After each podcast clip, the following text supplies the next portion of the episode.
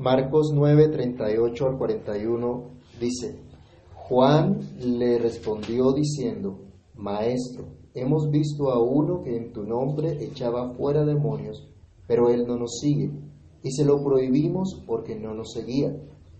Pero Jesús, ¿Todos? pero Jesús no se lo prohibáis, porque ninguno hay que haga milagros en tu nombre que no pueda decir mal de mí. Porque el que no es contra nosotros, por nosotros es. Y cualquiera que os diere un vaso de agua en mi nombre, porque soy de Cristo, de cierto que no perderá tus repensas. Padre, te damos gracias por este momento que nos permites acercarnos a tu palabra. Venimos a ti, Señor, reconociendo que sin ti nada somos, nada podemos hacer. Pidiendo, Señor, que tu gracia y favor sea sobre nosotros una vez más, para que tu Espíritu Santo ilumine nuestro entendimiento, para que la reflexión en tu palabra, Señor, pueda hallar cabida en nuestro corazón y nos permita conocerte mejor.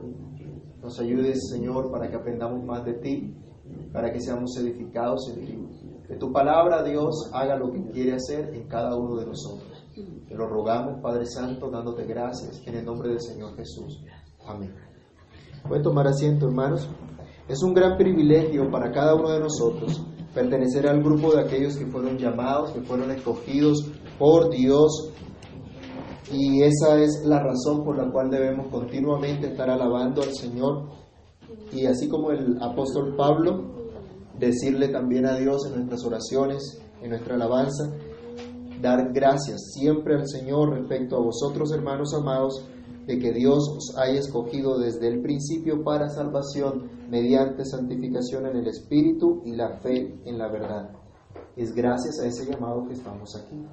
Es gracias a ese llamado que nos reunimos hoy en torno a la palabra de Dios para edificarnos mutuamente, para crecer también en la gracia y el conocimiento de nuestro Señor Jesucristo. Por esa razón debemos estar muy, muy agradecidos con nuestro Dios.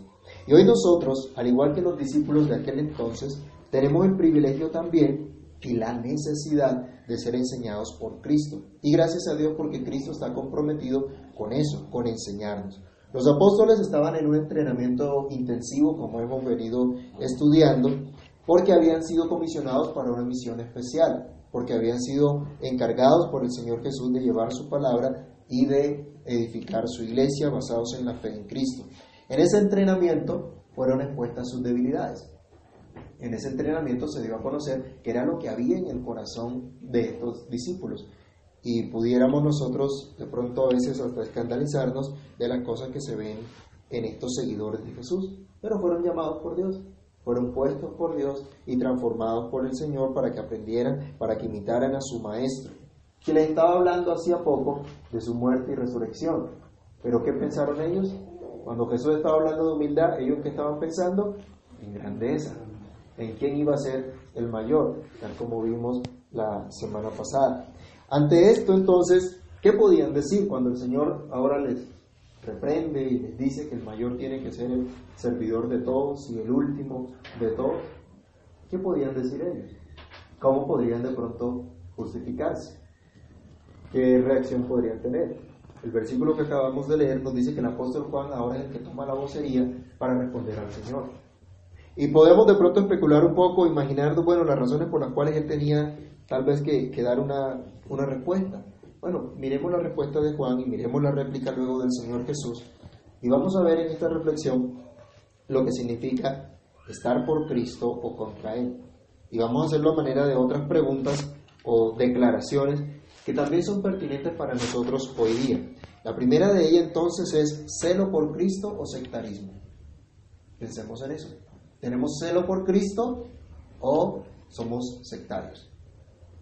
¿Cuál es la, eh, ¿Por qué hablamos de esto? Juan llega y le dice al Señor, Maestro, nos encontramos a un hombre que estaba echando fuera demonios en tu nombre. Pero como no nos seguía, se lo prohibimos categóricamente. Bueno, eran los apóstoles, eran los enviados por el Señor, eran los comisionados por el Señor, tenían autoridad apostólica, claro que sí. ¿Habían sido comisionados por Cristo? Claro que sí. Pero miremos acá que cuál es el deseo interno que hay realmente en el, en el corazón, qué es lo que motiva realmente a cada uno y por lo tanto se expresa exteriormente en, en la conducta de las personas. Realmente hay un deseo ferviente de agradar a Cristo, de guardar su verdad, de reconocer lo que Él es, lo que Él hace. O tal vez, por el contrario, hay es un deseo de servir a intereses particulares, intereses particulares de una persona, de un líder, de un movimiento, de una organización. Aunque hemos visto nosotros que cada comunidad local hace parte de esa iglesia universal, no es cada comunidad local la única expresión del cuerpo de Cristo. ¿Sí? No existe como cuerpo de Cristo solamente una comunidad local. Miremos acá en este, en este versículo cómo el Señor hace reconocer a Juan que tiene que aprender de Jesús. ¿Cómo se dirige el Señor? ¿Cómo se dirige Juan al Señor Jesús? José Nicolás, ¿cómo se dirige Juan al Señor Jesús? ¿Sí? ¿No tiene su Biblia a mano? Maestro. Le dice maestro. Se dirige al Señor como el maestro. Entonces, cuando hablamos, estamos por Cristo o contra Él, o cuando hablamos, hay celo por Cristo o hay sectarismo, se reconoce a Cristo como el maestro. Estamos viendo a Cristo como aquel que es el que tiene todo el derecho de decirnos lo que debemos creer y lo que debemos hacer. Juan lo hizo bien. Juan lo hizo acertadamente. Sabían que Jesús era el Cristo, que Jesús era el enviado por Dios, pero que Jesús era el Maestro. Y él viene acá el Maestro. Viene a preguntar algo. Aquí dice que acá el, eh, Marcos nos coloca el relato diciendo, bueno, después que Jesús habla, Juan le contesta, Juan le responde. Pudiéramos pensar, tal vez Juan está diciéndole a Cristo, bueno, ante lo que me acabas de decir, ¿es correcto o no es correcto lo que, lo que hice o lo que hicimos? Porque no fue el solo, sino el resto también impusieron su autoridad contra aquel hombre que no lo seguía, pero que estaba echando fuera demonios en el nombre de Jesús. Bueno, Juan hizo lo correcto en preguntarle a Jesús, o simplemente él debía tomar su propia decisión y seguir adelante. ¿Quién es el que realmente nos puede enseñar? El maestro, ¿cierto? ¿A quién tenemos que acudir nosotros para saber si lo que estamos haciendo es correcto o no? Al maestro.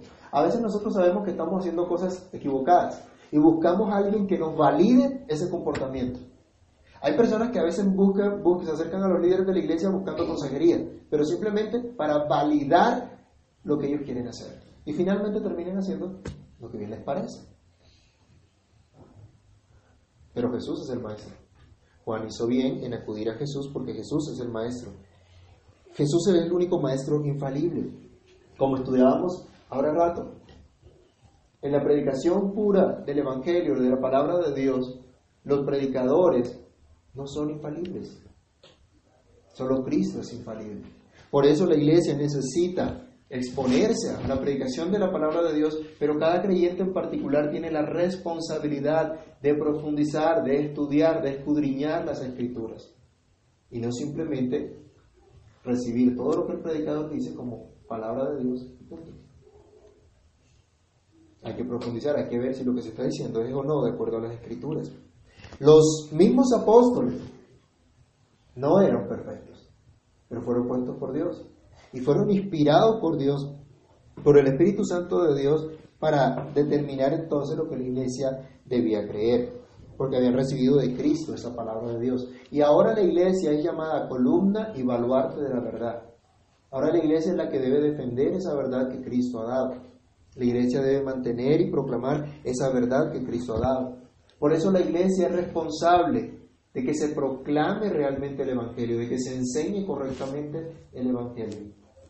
Por eso la iglesia es responsable, que los predicadores se dediquen realmente a predicar el Evangelio y no a decir otras cosas que Cristo no les haya mandado. El celo por Cristo implica entonces rendirme ante el Maestro, recibir y guardar su verdad y no simplemente identificarme con las normas externas de una organización local, de una, comunidad local, como si estas, estas normas externas fueran la infalible palabra de Dios desplazando entonces las enseñanzas de Cristo por unas reglas humanas.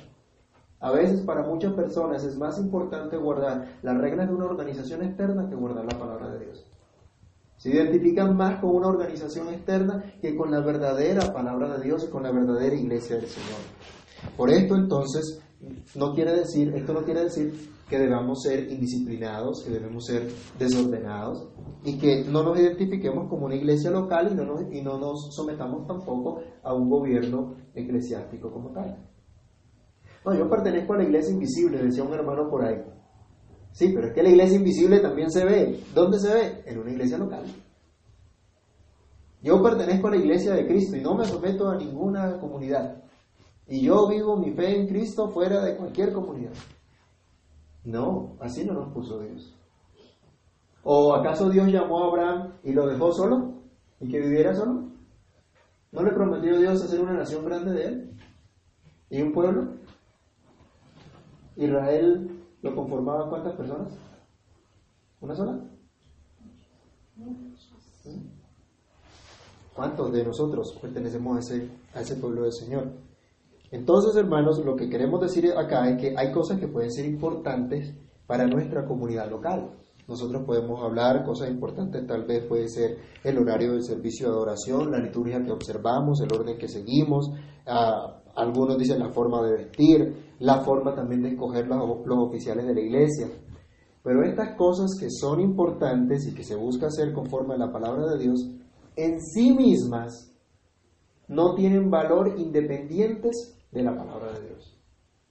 En sí mismas no son palabra de Dios infalible a la cual debemos someternos y entonces condenar a aquellos que no piensan como nosotros y que no hacen como nosotros. Cuando hablamos de celo por Cristo, entonces decimos que las enseñanzas de Cristo deben ser seguidas. Miremos por favor Hechos 19, del verso 13 al 16, un episodio que ocurrió en la época de la predicación del apóstol Pablo, Hechos 19, del 13 al 16, donde habían unos falsos eh, exorcistas ambulantes. Miremos lo que ocurrió en esa oportunidad, alguien que lo lea.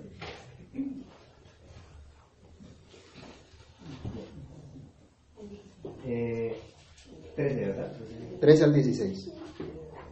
Pero algunos de los judíos, exorcistas ambulantes, intentaron invocar el nombre del Señor Jesús sobre los que tenían espíritus malos, diciendo, Oh conjuro por Jesús, el que predica Pablo. Había siete hijos de una tal Ezeba, judío, jefe de los sacerdotes, que hacían esto. Pero respondiendo el espíritu malo dijo, a Jesús conozco, conozco, y sé quién es Pablo, pero vosotros ¿Quiénes sois?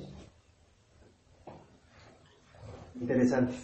Hasta 16. Y el hombre en quien estaba el espíritu malo, saltando sobre ellos y dominándolos, pudo más que ellos, de tal manera que huyeron de aquella casa desnudos y heridos. Estos exorcistas ambulantes utilizaban el nombre de Jesús como una fórmula mágica. ¿sí? Para ellos simplemente eh, utilizar el nombre de Jesús era un mantra, un agüero o una clave para hacer algunas cosas milagrosas. Pero no conocían a Jesús, no seguían a Jesús. Este no era el caso del que habla Juan. Si este hubiera sido el caso similar, el Señor Jesús lo habría denunciado. Pero esa no fue la reacción de Cristo. Cristo no le dijo a Juan, bien hecho Juan, ese es el celo que yo quiero que tengan mis discípulos. No, vemos que lo va a reprender también por esa, por esa actitud. Entonces, el, el, tema del celo por Cristo implica que las enseñanzas de Cristo sean seguidas. Este hombre, el Señor Jesús no denuncia que hubiese sido alguien como estos falsos exorcistas que utilizaban el nombre de Cristo pero no conocían realmente a Cristo. Tampoco este hombre era un incrédulo o eh, no era, no era una persona inconversa, sino un creyente que tenía la firme convicción de quién era Cristo, aunque no estaba con los doce, aunque no hubiese salido con los doce, aunque no hubiese sido identificado entre los doce o aún entre los setenta. ¿Se acuerdan que acá en Marcos ya habíamos visto del verso 14 al 29, en el Marcos 9, ¿Qué le pasó aparte de los doce cuando se encontraron a un muchacho epiléptico y endemoniado? Cuando le trajeron al epiléptico y endemoniado para que lo sanara. ¿Qué ocurrió? ¿Alguien se acuerda? No, ¿qué, pas ¿qué pasó con los discípulos cuando Ah, le porque llevaron? No, no lo pudieron echar fuera, no pudieron sanar al muchacho, porque les faltó fe. Entonces, interesante, ¿no? Viene Juan y reprende a este hombre que está echando fuera demonios porque no siguen a los doce. Pero este hombre no le ocurre como si le ocurrió a los discípulos en una ocasión anterior que por su falta de fe no pudieron echar fuera un demonio y no pudieron sanar a un enfermo. Podemos decir, había evidencia de que era un hombre creyente, de que estaba haciendo la voluntad del Señor. Podemos entonces nosotros decir, era un verdadero creyente ah, y que había sido puesto, expuesto a las enseñanzas de Cristo, aunque no pertenecía al grupo de los doce o al grupo de los setenta. ¿Se acuerdan que también el Señor mandó a unos setenta de dos en dos para predicar y también para sanar y echar fuera demonios? Los discípulos no lo identificaron ni con su grupo de los doce ni con el grupo de los setenta y dijeron, como no te identificamos, entonces te prohibimos hacer estas obras que estás haciendo en el nombre del Señor Jesús. El celo por Cristo no busca prosélitos o seguidores nuestros, ni de nuestra misión o denominación. Busca seguidores de Cristo.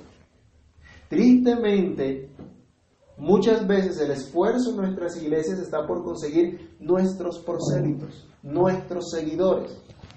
Mucha gente trata de rodearse de seguidores propios, de gente que los defienda, en lugar de buscar gente que se identifique con Cristo, que siga a Cristo, que ame, que sirva a Cristo.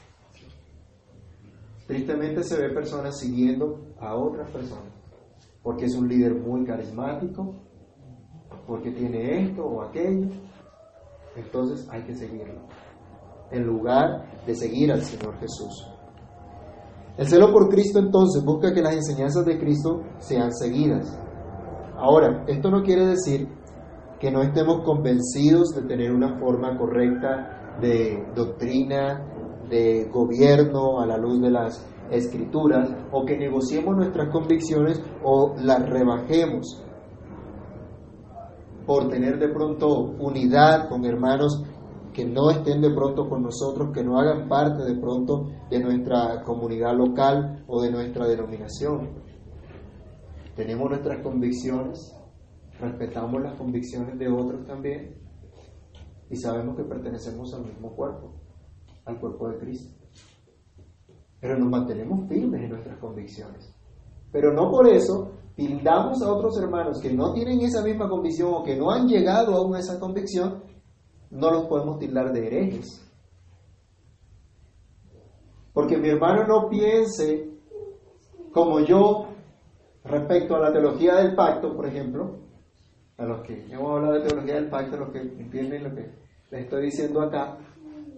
Entonces, si ellos no se identifican por teología, con la teología del pacto, ¿son herejes? No. Nosotros creemos firmemente que los niños hacen parte del pueblo de Dios, del pacto de Dios, y por lo tanto deben tener la señal del pacto. Y por esa razón es que bautizamos a los niños.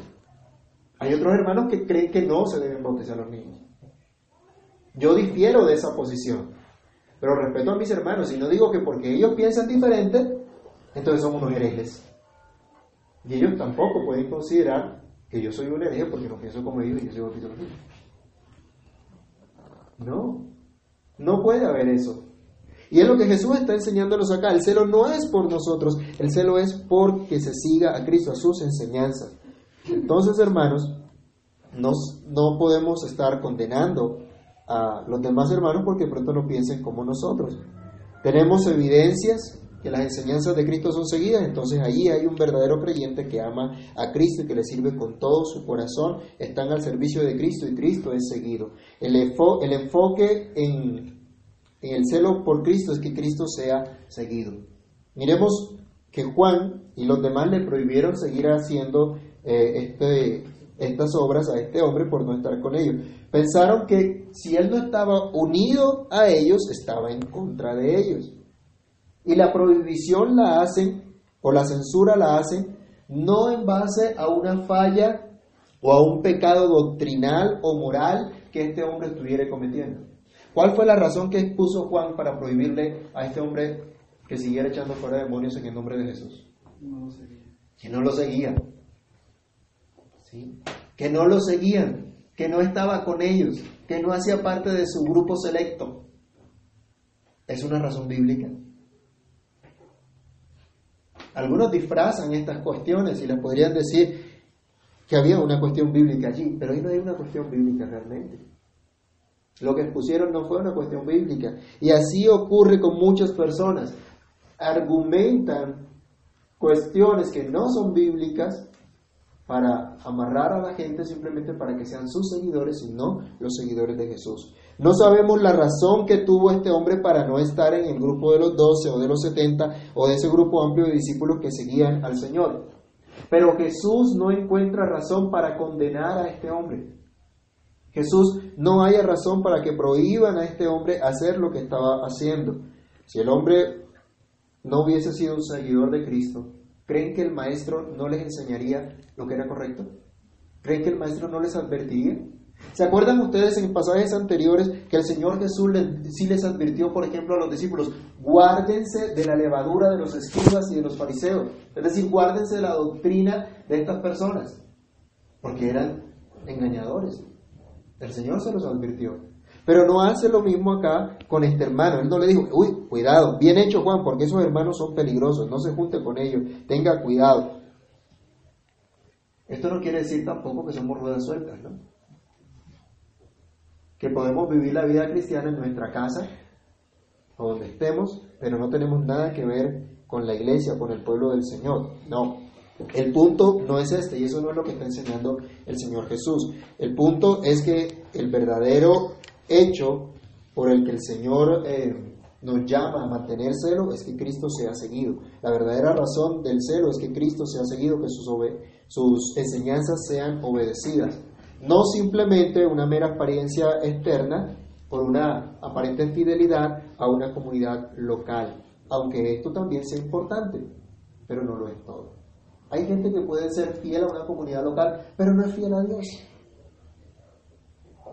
Hay gente que invierte su vida en comunidades locales, pero sirviendo a sus propios intereses y no a Cristo. Le responde el Señor Jesús, leamos el versículo siguiente de Marcos 9. Pero Jesús dijo, no se lo prohibáis, porque ninguno hay que haga milagro en mi nombre que luego pueda decir mal de mí. Y pensemos acá, amor por Cristo o por sí mismo. Estar por Cristo, estar contra Él, es definirnos si amamos realmente a Cristo o nos amamos a nosotros mismos. Si estamos trabajando por nuestros intereses particulares o los de nuestro movimiento o denominación, o aún por nosotros mismos, o realmente estamos trabajando por amor a Cristo. El Señor dice a los apóstoles, no prohíban estas cosas. ¿Qué cosas? Las obras de amor por Cristo. ¿Cómo podemos llegar nosotros a pensar que el hecho que este hombre estuviera echando fuera demonios en nombre de Cristo fuera una obra de amor por Cristo? Aquí esta frase nos habla de, unas obras poderosas, una evidencia del, poder de Jesús, del reino de Dios que había venido, que había llegado. Otra vez, si, el, si estas obras no hubieran sido de amor por Cristo, si no hubieran sido unas obras genuinas, el Señor habría advertido. El Señor lo, había, lo habría notado y se lo habría dicho a sus discípulos. Este hombre simplemente estaba haciendo lo que había aprendido de Jesús, manifestar a su generación que el reino de Dios había venido, tal como decía y predicaba el Señor Jesús. Aún podemos llegar a pensar también, aunque no lo dice el texto, no solamente este hombre estaba encargado de echar fuera demonios, sino que también estaba compartiendo la buena noticia enseñando la buena nueva del Evangelio, pues podemos ver, era un hombre que servía al Señor, aunque no estaba en el grupo de esos dos. Podemos pensar que fue una persona que experimentó la gracia del Señor Jesús, que experimentó el poder de Cristo, el amor de Cristo. Y por eso estaba dando de gracia lo que de gracia había recibido. Jesús entonces les dice, no prohíban obras de amor por Cristo, no prohíban obras de amor por los perdidos. Si habían personas endemoniadas, si habían personas en tinieblas, ¿No necesitaban la luz de Cristo? ¿No necesitaban que la luz de Cristo viniera a sus vidas? ¿Y cuánta gente hay a nuestro alrededor, hermanos, que no conoce a Cristo? Que están en tinieblas, que están esclavos del diablo. ¿No tenemos nosotros la luz de Cristo para resplandecer? ¿No nos ha puesto acaso el Señor Jesús como luminares en medio de una generación maligna y perversa para que vean nuestras buenas obras y así glorifiquen a Dios? ¿No nos ha puesto el Señor para eso? Para que llevemos esa buena nueva también del reino de Dios a los que están alrededor nuestro. El amor por Dios a los perdidos estaba siendo manifestado entonces. La luz del Evangelio estaba disipando las tinieblas que había en ese, en ese lugar donde estaba ese hombre. Jesús dice, no prohíban las obras de amor por los perdidos. No prohíban cualquier esfuerzo legítimo de anunciar fielmente el Evangelio, de dar a conocer a Cristo. Hoy también, como les decía, hay muchos perdidos. Y hay hermanos que nos dan lecciones de amor por los perdidos. Hay hermanos que se esfuerzan tremendamente por llevar el Evangelio. Y a veces nosotros en la comodidad que tenemos nos dedicamos simplemente a nuestros quehaceres. La semana no nos alcanza para todo el trabajo que tenemos. Pero dentro de ese trabajo estamos dando a conocer el amor de Cristo. Estamos manifestando ese amor por los perdidos. Nosotros pecamos cuando no manifestamos nuestro agradecimiento a Dios, cuando malinterpretamos la gracia del Señor y al considerar que como no, no somos salvos por obras, sino por gracia, entonces no importa que no hagamos nada. Entonces no importa que no me esfuerce por servir al Señor. No, al contrario. Ser agradecido implica también esfuerzo por servir a Cristo. Viviendo primero yo el Evangelio, entendiendo yo el Evangelio y compartirlo con los que están alrededor, alrededor mío. El Señor dice, no prohíba el testimonio fiel de Cristo. A través de esa obra poderosa de salvar, de echar fuera ese, esos demonios que ocurría, esa persona iba a quedar libre, que esa persona iba a conocer el poder de Cristo, que iba a venir a Cristo. ¿Se acuerdan todos esos, esos em, personas que el Señor libertó, que eran endemoniados? ¿Se acuerdan del endemoniado Gadareno? Su vida no fue transformada por Cristo. ¿Y no fue un instrumento luego en las manos del Señor? Claro que sí. Entonces, ese es el testimonio fiel que debe mantenerse. es verdad, hay muchos testigos falsos hoy. Hablan mentiras, enseñan cosas que no son en nombre de Cristo. Aún hay muchos de los cuales hoy nosotros aquí no nos juntaríamos con ellos porque decimos no predican a Cristo con sinceridad. No hacen las cosas correctamente. Pero, decía Pablo, de todos modos, Cristo es predicado. Miremos Filipenses capítulo 1 del verso 15 al 18. Pablo estando preso, recibió noticias de gente que se burlaba de él y que predicaba a Cristo para ponerle más aflicción. Aunque había otra que lo hacía sinceramente. Pero ¿cuál fue la actitud que tuvo Pablo ante eso? Primera, eh, perdón, Filipenses 1 del 15 al 18.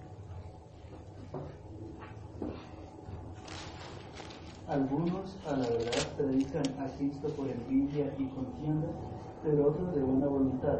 Los unos anuncian a Cristo por contención, no sinceramente pensando añadir atención a mis misiones, pero los otros por amor, sabiendo que soy puesto para la defensa del Evangelio. Que pues, que no obstante, de todas maneras, o por pretexto o por verdad, Cristo es anunciado, y en esto me gozo y me gozaré aún. El amor propio usa a Cristo para beneficio, para obtener un beneficio personal. El amor por Cristo busca mantener y proclamar el testimonio fiel de quién es Jesús y cuál es su obra por el pueblo del Señor. Pablo decía, unos predican bien, predican sinceramente, otros con motivaciones equivocadas, pero igual, Cristo es anunciado. En eso me gozo, me gozaré. Y ese debe ser nuestro gozo también.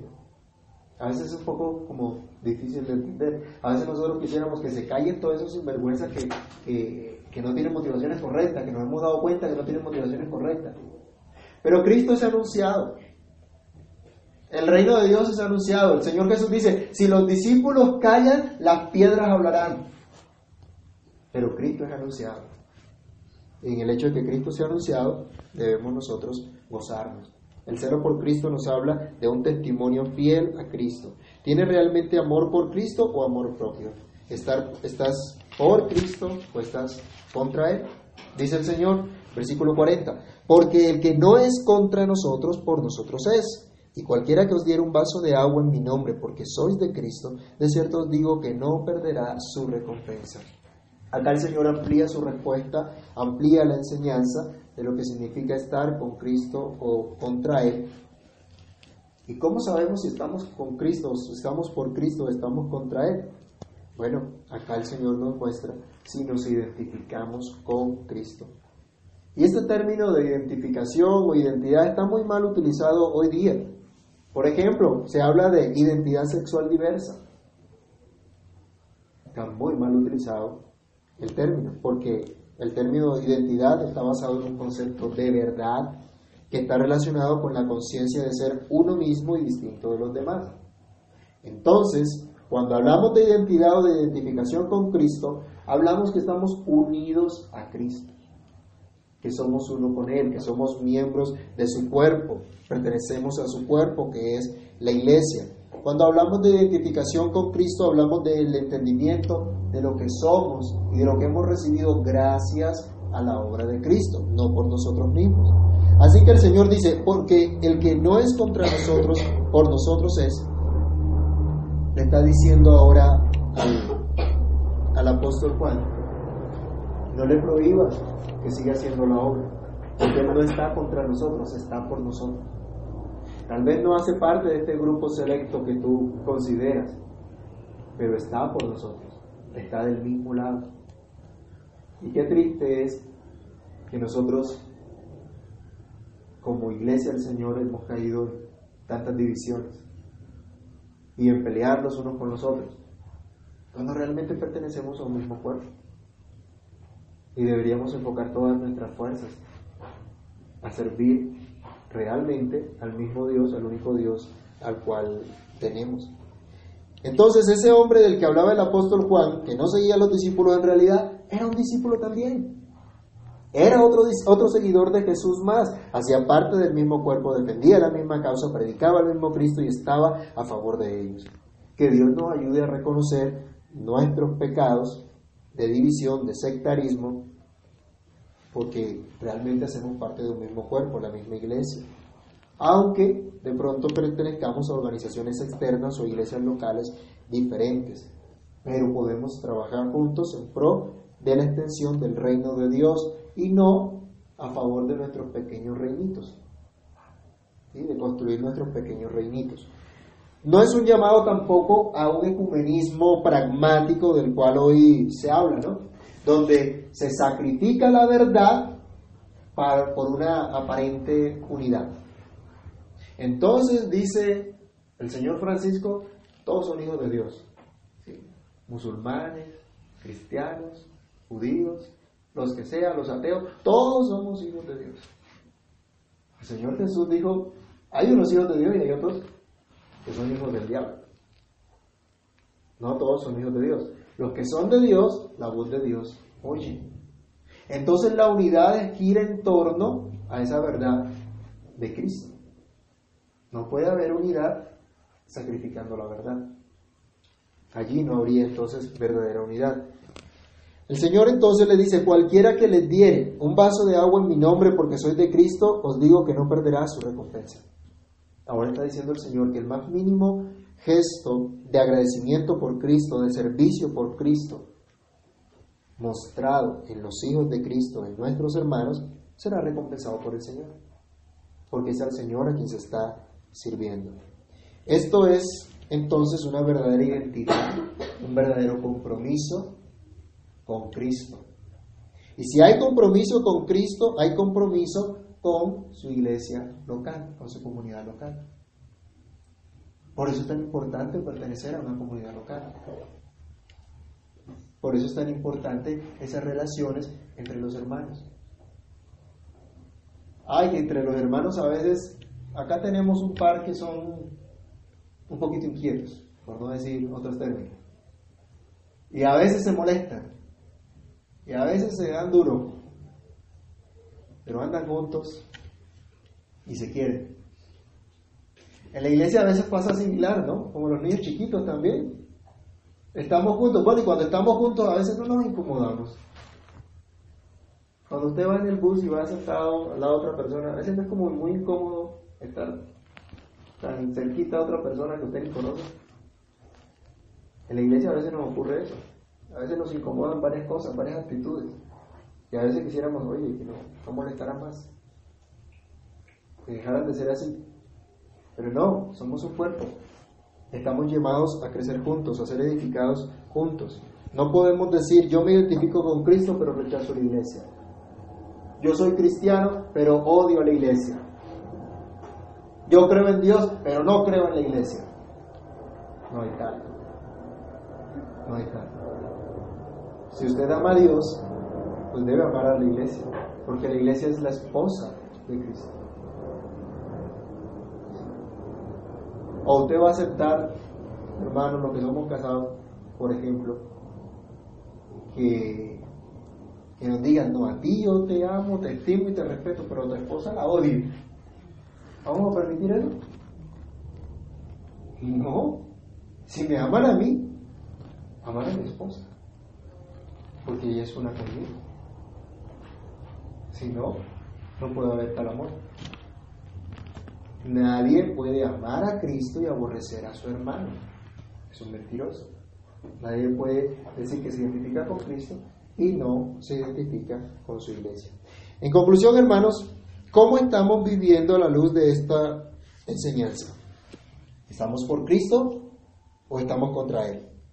¿Sientes celo por Cristo por tu, o por tus propias convicciones, por tu propia, tus propios intereses? ¿Estás firme en esas convicciones que has aprendido y que crees que son de acuerdo a la palabra de Dios, pero respetas a los que no piensan como tú? ¿O simplemente dices, no, esos que no piensan como yo son unos herejes? ¿Te mueve un sincero amor por Cristo o existen otras motivaciones en tu vida? ¿Son tus pensamientos, tus palabras y tus acciones una evidencia de tu identificación con Cristo y con su iglesia? Oremos a Dios que podamos ser consecuentes entre lo que aprendemos del Señor, lo que creemos de Él y lo que vivimos a diario. Que trabajemos realmente por la unidad de la iglesia, pero empecemos localmente. A veces quisiéramos nosotros ver unidas todas las denominaciones en una verdad de la palabra de Dios. Y diríamos que se acaben las denominaciones. Y ahorita hay unos movimientos por allí en redes sociales, hay unos, unos muchachos muy fogosos, unos hermanos muy ardientes que quieren que ver ya esa unidad y que todas las denominaciones estén unidas como una sola iglesia, porque eso es lo que el Señor quiere. Bueno, tal vez no lleguemos a ese ideal aquí en la tierra. ¿Debemos procurar la unidad? Sí. ¿Debemos trabajar por la unidad? Sí. Pero no necesariamente vamos a ver esa unidad en tener una sola organización externa. Pero comencemos por trabajar la unidad entre los que están a nuestro alrededor identificándonos con Cristo, viviendo como dice Cristo. Y como nos llama el apóstol Pablo, pensando, sintiendo una misma cosa, a lo que el Señor nos guía en su palabra. Oremos. Padre que estás en los cielos, en el nombre de Jesús te damos gracias por este tiempo. Gracias por el llamado que tú nos haces, Dios, a entender que eres tú el que nos llama, el que nos coloca como partes de tu cuerpo, como miembros de tu iglesia y miembros los unos de los otros. Ayúdanos, Señor, a entender que tú tienes un cuerpo, Señor, maravilloso, que tú tienes un cuerpo compuesto de muchos miembros y miembros diferentes. Ayúdanos a entender esto, Dios, y entender que la unidad no está en cuestiones externas, sino en lo que tu palabra realmente nos dice en la unidad espiritual que tu Espíritu Santo puede dar a nuestras vidas. Ayúdanos a entender, Padre Santo, que por el hecho de ser parte de esa comunidad de creyentes, de aquellos que tú has apartado para ti. Es esa esencia, Señor, de tu iglesia, es esa la esencia de tu iglesia, de tu pueblo. Ayúdanos a entenderlo y ayúdanos a ser pacientes unos con otros y a buscar, Señor, esa verdadera unidad los unos con los otros. Padre, que en nuestra comunidad local podamos mantener esa unidad, que nos ayudes, que nos dé sabiduría, Señor, para animar a aquellos hermanos que se desaniman, que pasan por crisis, que se decepcionan de pronto también de la iglesia. Ayúdanos, Señor, para ser instrumento en tus manos para su restauración, en lugar de condenarlos y de desecharlos. Ayúdanos, Padre Celestial, para que podamos manifestar ese amor tuyo. Y que no consideremos, Dios, a nuestros hermanos que tal vez no están, no se reúnen con nosotros, que hacen parte de otros grupos, Señor, también de creyentes, de hijos tuyos que están comprometidos con tu palabra, con vivir para ti. Consideremos, Señor, que son nuestros enemigos, sino al contrario, son nuestros hermanos, debemos orar por ellos y servirles en lo que tú, Señor, colocas a nuestro alcance.